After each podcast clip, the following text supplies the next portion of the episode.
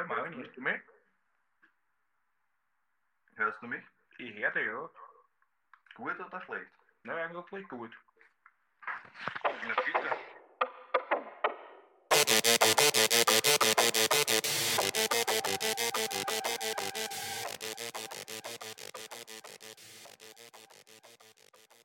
Yo, yo, yo und herzlich willkommen zur 44. Folge von Mord ist Ihr Hobby. Mein Name ist Jared. Oh, ich wollte dir zuvorkommen. Sehr übereifrig, mein Freund. Äh, gleich einmal reinschießen. Sehr übereifrig, mein Detektivfreund. Ähm, ja, warum kommt die Folge heute erst am Freitag? Das haben wir ja schon bekannt gegeben auf Instagram. Oder du? Ja, Warum? ich musste auf Dienstreise. Richtig. Spontanerweise. Genau. Also wir müssen, noch müssen wir arbeiten neben unserem Podcast. Hat man letzte Folge schon gesagt, aber ja. Genau, in Zukunft hoffentlich bald. sind wir nur noch auf Dienstreise für den Podcast, So ist es. um Ermittlungen anzustellen. Oder um- vor Ort. Oder um Morde zu begehen, die wir dann aufklären können. Oder das. Oder das. Oder das. Ich bin fürs Zweite. Ja, das kann man jetzt gegen uns verwenden, aber gut. Wir nehmen es zurück. Also, Nicht. Wir haben auch sehr viele nette Zuschriften in der Zwischenzeit bekommen. Vielen lieben Dank. Dank dafür. Es ist echt immer wieder eine Freude für uns. Ihr seid toll. Ihr seid die Besten. Und darauf stoßen wir jetzt an. Hörbar.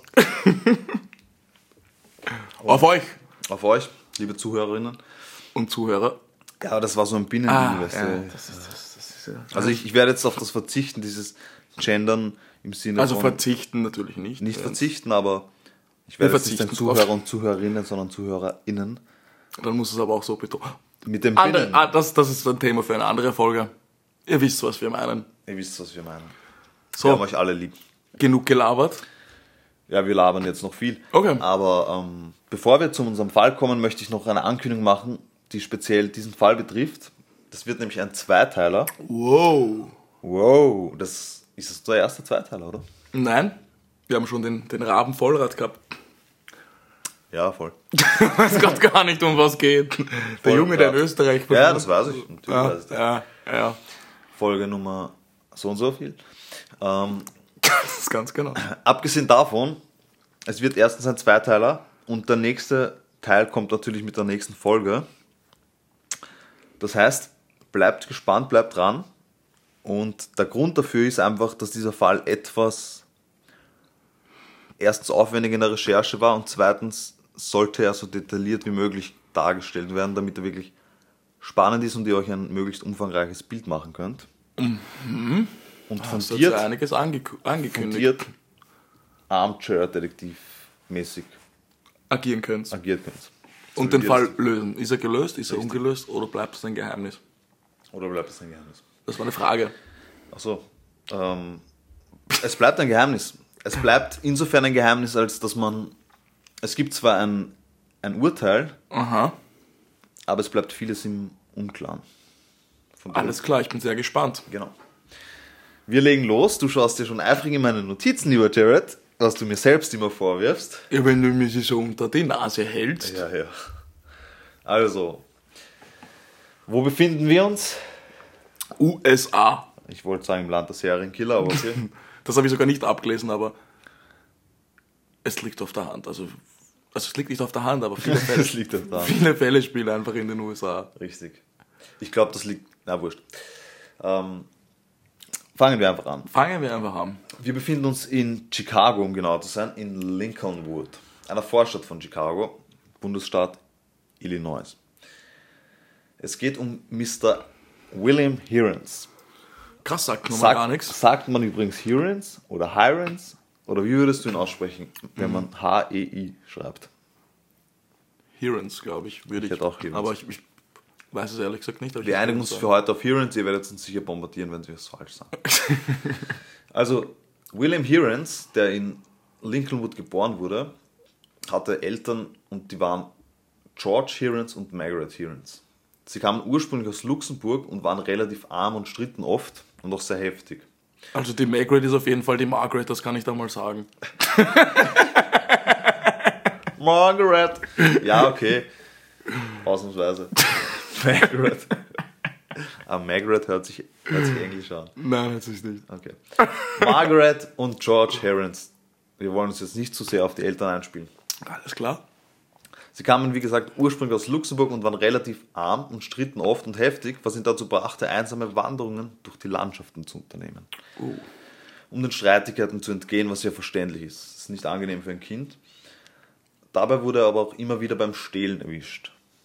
Was später noch wichtig wird und was ihn auch immer irgendwie etwas begleitet, so dieses Kleptomanische halt. Also mit- Also schon fast zwanghaft. Schon fast zwanghaft, ja.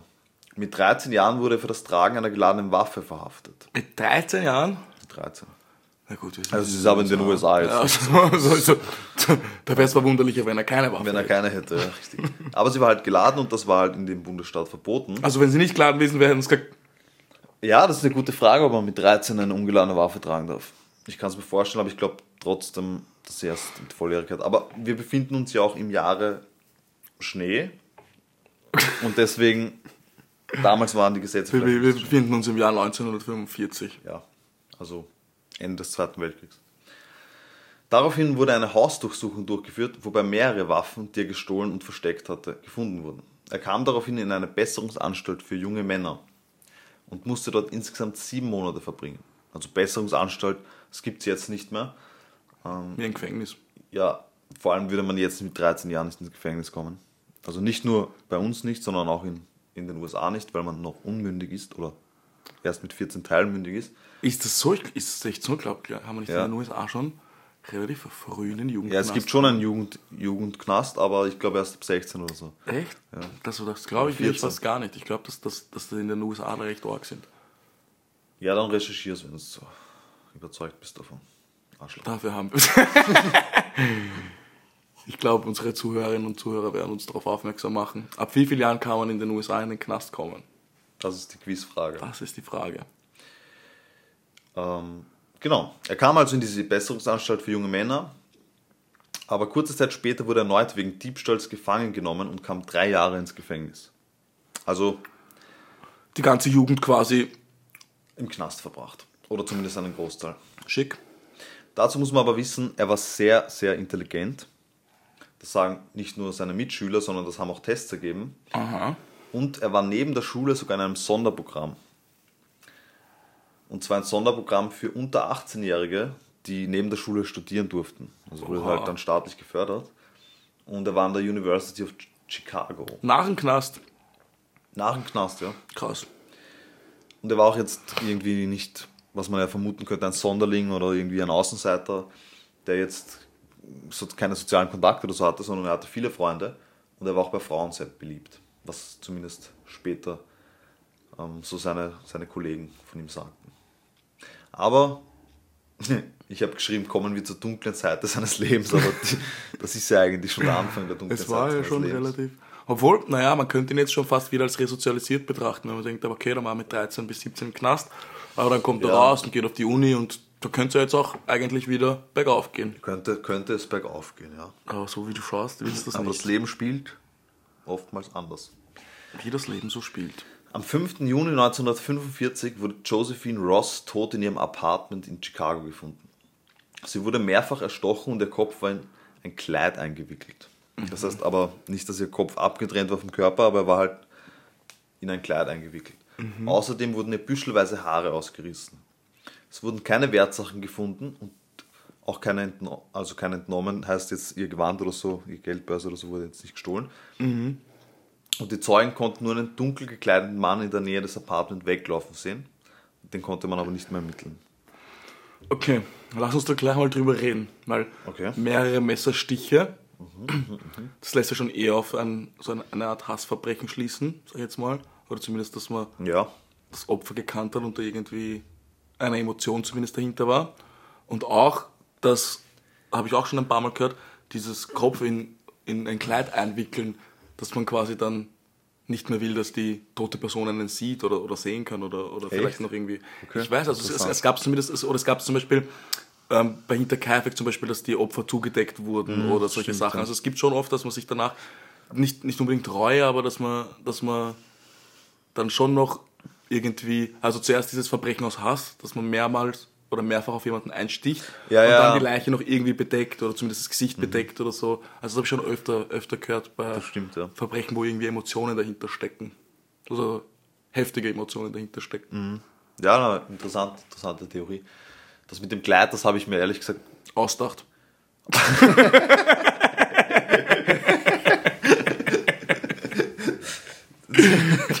Nein, ich habe es mir nicht ausgedacht, aber ich habe mir gar, ich habe mir keine Gedanken drüber gemacht. Also ich habe es komisch gefunden, aber ich habe mir jetzt nicht so so Naja. forensische Gedanken drüber gemacht. Also wenn es nach dem Tod ist, ist, ist, das, ist, das, ist das schon relativ weird. Weil Tod ist tot, was muss ich dann da noch den, den Kopf in ein Kleid entwickeln? ja, eh, stimmt. Also das ist schon sehr markant, finde ich. makaber. Makaber auch, ja. Ja, stimmt auf jeden Fall. Also, dass da jetzt irgendwie Emotionen im Spiel waren, davon gehe ich aus. Aber das mit dem Kleid ist interessant, ja. Warum, warum bedeckt man ausgerechnet den Kopf mit dem Kleid? ja.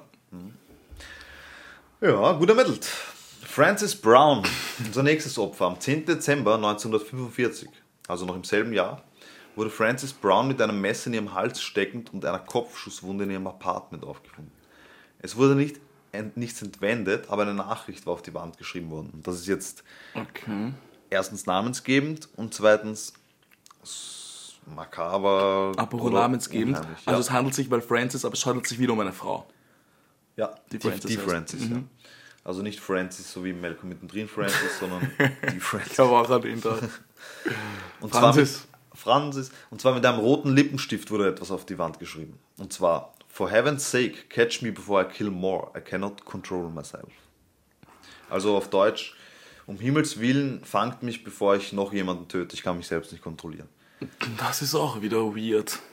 Und auch wieder zeigt von so einem, ja, von, von fast Reue. So, bitte erwischt's mich, weil Ja, das ist aber weird, oder? Weil, wenn jemand sowas auf die Wand schreibt. Also, das, also weird, das ist halt ein, ein Hilfeschrei irgendwie so durch den Täter. Außerdem fand die Polizei blutige Fingerabdrücke an der Türklinke. Der Mann am Schalter des Apartment-Hotels sagte, er beobachtete einen nervösen Mann zwischen 35 und 40 Jahren alt, der den Aufzug verließ. Andere Ohren, Ohrenzeugen berichteten von einem Schuss, den sie um 4 Uhr morgens hörten. Die Polizei brachte das alles nicht weiter und die Spu- Spuren verliefen sich.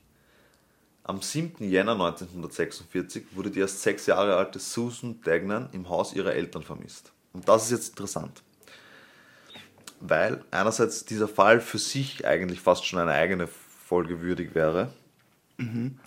Andererseits, weil man ihn so stark in Verbindung mit dem Täter brachte, um den es heute geht, aber doch nicht sicher ist und das ist das, was dann zum Grübeln bewegt. verstehe. Ähm,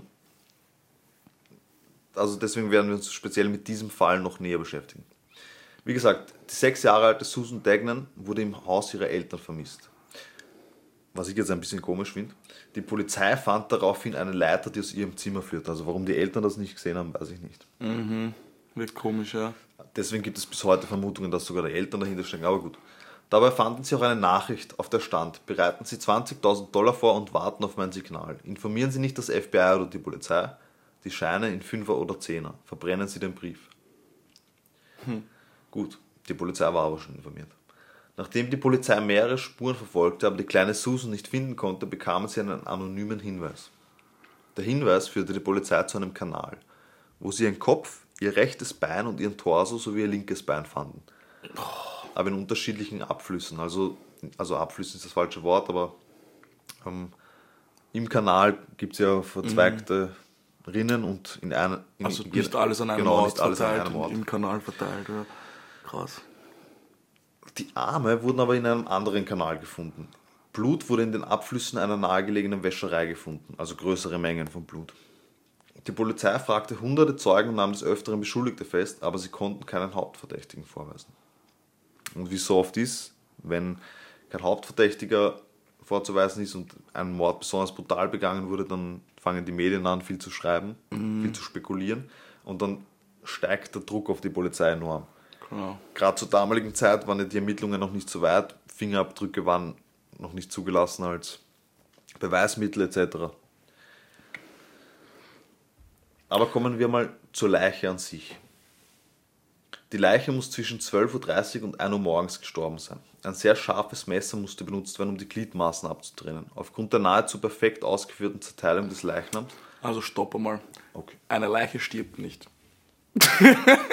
Die Leiche ist zwischen 12.30 Uhr und 1 Uhr gestorben. Das haut nicht hin. Okay, du hast vollkommen recht.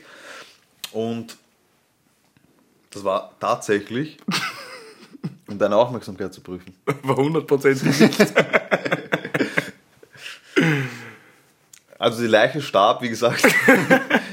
ja gut, Der Tod trat zwischen Der Tod trat 12.30 zwischen Uhr und 12:30 1 Uhr morgens ein. Und wie gesagt, es musste ein sehr scharfes Messer benutzt werden, um die Gliedmaßen abzutrennen. Warum? Weil die Schnitte oder die Zer- Zerteilung des Leichnams nahezu perfekt durchgeführt wurde. Also ging man davon aus, dass es sich entweder um einen Chirurgen oder sogar einen Fleischhauer handeln musste. Selbst die Knochen wurden sauber abgetrennt und nicht einfach zerhackt. Das heißt, sie wurde richtig Man muss es schon mal gemacht haben, wahrscheinlich. Genau. Nachdem man nun bereits mehr als sechs Monate nach einem Schuldigen suchte und immer wieder falsche Beschuldigte vorwies, die sich als haltlos herausstellten, macht, wurde die Öffentlichkeit nervös. Bis zum 7. November 1946. Da wurde unser 17 Jahre alter William Herons für einen Einbruch verhaftet. Schon wieder. Bei seiner Vernehmung, und das ist sehr wichtig, sei er misshandelt worden, wobei er sogar bewusstlos wurde. Außerdem wurde ihm nicht erlaubt, einen Anwalt oder seine Eltern zu sehen. Ja, das kann ich mir zu der Zeit sogar vorstellen. Und das ist, sagen. das ist einmal das erste sehr Wichtige, dass es zu, zu der ersten Befragung, die sich angeblich über mehrere Tage hinzog, und zwar über drei Tage, Oha. dass, ihm, dass er sozusagen komplett isoliert befragt wurde. Also er konnte, es, wie gesagt, weder Anwalt noch Eltern noch sonst irgendwelche Verwandten treffen. Also es wäre nicht das erste Mal, dass man so an ein Geständnis, also dass man so ein Geständnis erlangt, was sich im Endeffekt dann als nicht wahr herausstellt. genau. Absolut richtig. Und es kommt noch dicker. Na bumm. Zwei Psychiater, Dr. Haynes und Roy Creaker, gaben Herons Sodiumpentotal. Das war ein zur damaligen Zeit oft verwendetes Anästhetikum, das heißt, das hat man verwendet halt, um vor einer Operation die Leute zu sedieren. Und später und bis heute, glaube ich, sogar zur Vollstreckung der Todesstrafe benutzt wird oder wurde. Und erst eingestellt wurde als europäische Chemieunternehmen das nicht mehr verkauft haben an die USA, damit es nicht zu diesem Zweck verwendet wird. Krass. Dabei soll er, und das ist jetzt sehr wichtig und sehr umstritten bis heute, soll er laut Aussage der Ermittler seine Persönlichkeit gewechselt haben und als George gesprochen haben. Und die drei genannten Taten, die, wir, die ich vorher erläutert habe, zugegeben haben. Er nannte sich George Moorman. George Moorman sei für die Taten verantwortlich und die Polizei jagte dann sogar nach einem George, konnte aber niemanden finden. Heron sagte, er traf George, als er 13 Jahre alt war und er schickte ihn nachts durch die Straßen, um zu stehlen und zu morden. Also geht man aber davon aus, dass George Moorman eigentlich ein, Eine Persönlichkeit von eine ihm fiktive ist. Persönlichkeit ist, die ihm befiehlt, Sachen zu tun. Also so Schizophrenie. Schizophrenie, artig, genau. ja. Also dass er eine gespaltene Persönlichkeit hat sozusagen. Was das Ganze ja nicht einfacher macht. Heron, also wie gesagt, den hat er angeblich mit 13 getroffen. Das ist aber eh sowas Typisches für Schizophrenie, dass man halt wirklich zu einem teilweise wirklich exakt bestimmbaren Zeitpunkt auf diese Persönlichkeit trifft. Diese imaginäre. Aber die Behörden glaubten ihm nicht und sagten, er denke sich die Geschichte nur aus, um am Ende für unzurechnungsfähig erklärt zu werden und so einer Todesstrafe zu entgehen. Was aber auch dazu beitrug, dass er schnell zum Täter erklärt wurde, war die Rolle der Presse. Und das ist jetzt, das ist jetzt sowas richtig typisch, ja, wie soll ich sagen, etwas, das man einfach aus vielen Fällen schon kennt, wo die Presse einfach extremen Einfluss auf, auf die weiteren Ermittlungen nimmt. Das Man ist ja hat- bis heute noch so. Genau. Also George Moorman. Was würdet ihr jetzt für Moorman, was könnte das abkürzen sozusagen? Ohne jetzt in meine Notizen zu schauen, wie du es gerade tust. Keine Ahnung. Ja, das ist ja das. Also man muss sich schon wirklich, wirklich, äh, man muss sich wirklich schon absichtlich was finden, damit man daraus was macht. Finde ich halt jetzt so. Und zwar haben sie aus Merman oder Moorman Murderman gemacht. Ach du Scheiße. Ja. Und sowohl die Öffentlichkeit als auch die Behörden sprangen voll drauf an. Also für die war klar, okay, er heißt George Murderman. Und hat sich diesen absichtlich gegeben, diesen Ach Namen. du Scheiße. Was jetzt natürlich bedauerlich ist, für die Öffentlichkeit, aber auch für, für, für unseren Protagonisten, unter Anführungszeichen. Es gab ein Originaltape, das aber verschwand. Es gab ein Originaltape mit den Vernehmungen, mit der kompletten Ja, Vernehmung. okay, das ist aber auch wieder ein Zeichen, dass Das halt, ja. da nicht mit rechten Dingen umge unbedingt zugegangen sein muss. Und dieses Tape konnte später nicht mal als Beweis genutzt werden, weil es ja nicht mehr vorhanden war. Die einzig harten Beweise, die man zu haben schien, waren Schmierereien mit Blut, die er bei zwei Opfern hinterließ. Und da gab es halt dann so Experten, die behaupten, dass die Schmierereien, die er hinterlassen hat, genau den Schriften, also mit dem auf der Wand entsprachen, mit dem Lippenstift. Weißt du, was ich meine? Ja, also dieses For God's sake, Genau. dass das quasi den seiner Schrift Dass das ihm zuzuordnen wäre. schwierig. Vor allem zu der Zeit schwierig. Ah ja. War es oder war es nicht? Das ist jetzt War es oder war es nicht? Übrigens, was glaubst du, wie bis heute sozusagen das Synonym ist für ihn? Also wie nennt man den T Also Murderman. nein. Hm. Ich habe es vorher schon verraten. Keine Ahnung. Lipstick Murder. Da werde ich nicht drauf kommen. Ja. Nur Weil- wegen dem einen. Nur wegen dem einen, Also, wegen der einen Schmiererei. also wegen der einen Schmiererei kriegt er seinen Namen, aber danach hat er einfach ein sechsjähriges Mädchen zerstückelt. Ja. Und heißt aber trotzdem noch der Lipstick-Mörder. ja. Also die, die, die, die Logik möchte ich nachvollziehen können. ja, ist- man, ihnen ist nichts Besseres eingefallen anscheinend. Aber nicht so schnell. Ach so. Ach so! Ach so, wieso nicht so schnell? Denn wir haben ja jetzt diese Beweise unter Anführungszeichen und das ist ja eigentlich der einzige richtige Beweis bis zu diesem Punkt. Unter sehr großen Anführungszeichen, Das, aber. so sehr großen Anführungszeichen, dass er erstens eigentlich Murderman heißt. Also das, Der Name, muss den er ja sich schon mal selbst gegeben hat, muss er also schon mal ein Mörder ein sein. Mörder sein. Und was haben wir noch? Die Schrift. Genau, die Schriften, die sich angeblich gleichen. Für das Gericht war das auf jeden Fall genug und er wurde zum Tod auf dem elektrischen Stuhl verurteilt. Nicht gut. Aber nicht so schnell, denn seine Verteidiger überredeten den Staatsanwalt und den Richter zu einem Deal.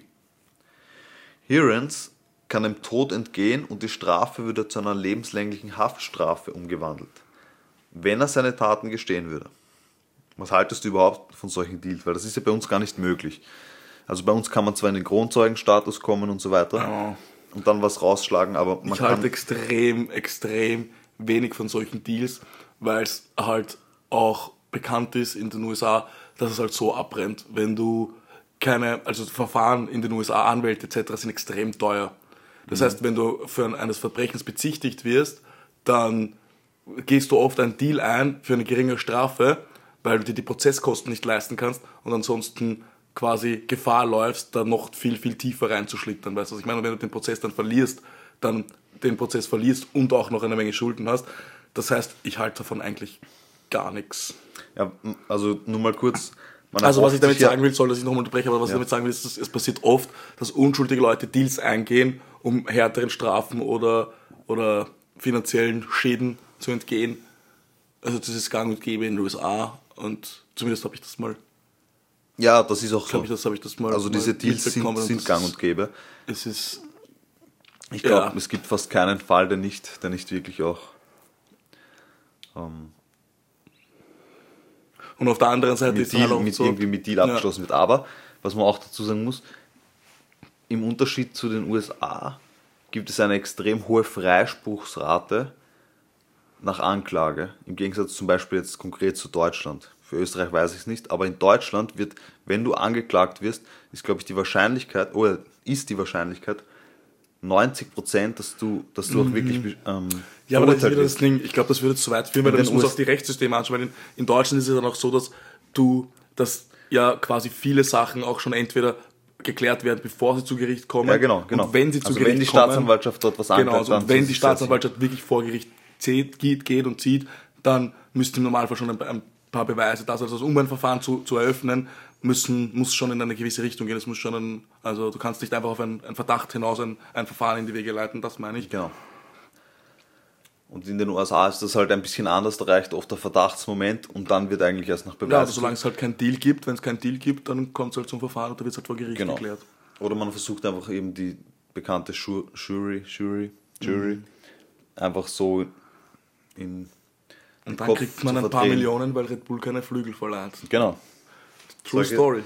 Solche Sachen werden dann halt dort ausverhandelt. Und was ich aber, auf was ich noch hinaus wollte, ist dieser Deal, also warum das überhaupt in den USA so gang und gäbe ist mit den Deals, ist, weil man ja möchte sozusagen, dass diese Gerichtsverfahren nicht sich erstens ewig hinziehen und man möchte sozusagen für schnelle Gerechtigkeit sorgen. So, Was dann auch zum Beispiel oft passiert, ist, dass jemand, der tatsächlich nachweislich oder, oder halb nachweislich oder aufgrund von Indizien oder man, oder man vielleicht sogar Beweise hat, dass der mit einem, mit einem, Deal mit einer milderen Strafe davonkommt, weil man Angst hat, dass er vor Gericht vielleicht generell freikommt oder, oder, oder genau. das ist halt auch, also es hat, hat schon auch definitiv seine Downsides, solche Deals.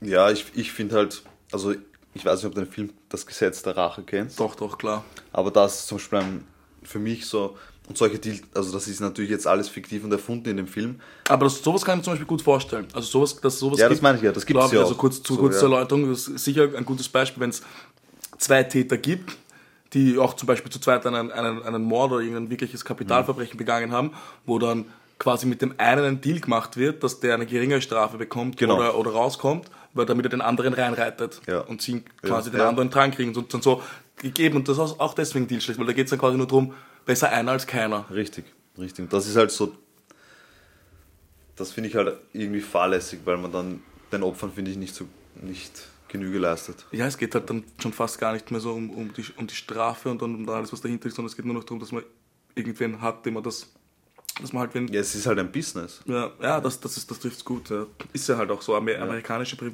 Gefängnisse sind ja auch alle privatisiert. Das ist ein, dazu, ist, ja. sind alles eigentlich Businessmodelle, aber sicher guter Stoff für eine andere Folge. Auf jeden Fall. Ja, weiter, weiter in der Erzählung. Erzählung. Also, noch einmal kurz zu dem Deal. Ich glaube, den Den haben wir jetzt erläutert. Denn seine Verteidiger überredeten den Staatsanwalt und den Richter zu einem Deal. Hirons kann dem Tod entgehen und die Strafe würde zu einer lebenslänglichen Haftstrafe umgewandelt, wenn er seine Taten gestehen würde. Er gestand nun alle Taten hinter verschlossenen Türen dem Richter. Das ist immer der nächste Punkt hinter verschlossenen Türen. Das heißt, es gibt wieder keine Aber also, Zeugen. das, ist, das, ist, das, ist alles sehr, sehr vage, wenn ich, das, wenn ich das mal so sagen darf. Und dieser war aber sehr überrascht, wie detailliert Heron sich erinnern konnte und war davon überzeugt, Williams Heron muss der Täter sein. Doch noch bevor er endgültig verurteilt werden konnte, sagte er in die Kameras vor dem Gericht, ich gestand, um mein Leben zu retten. Was ein sehr Klu- Kluger Schachzug. guter Schachzug war, Ja, klar. weil er damit ja praktisch wieder Zweifel in die ganze Sache bringt. Und ob diese Zweifel berechtigt sind oder nicht, Lieber, das werden wir in der nächsten Folge erfahren. Mord ist ihr Hobby. Guter Abschluss, guter Abschluss. Ja, ich bin gespannt. Ich bin gespannt. Ja, ich bin, ich bin vor allem gespannt, was du am Ende dazu sagst, weil die Sache nimmt noch sehr viele Wendungen.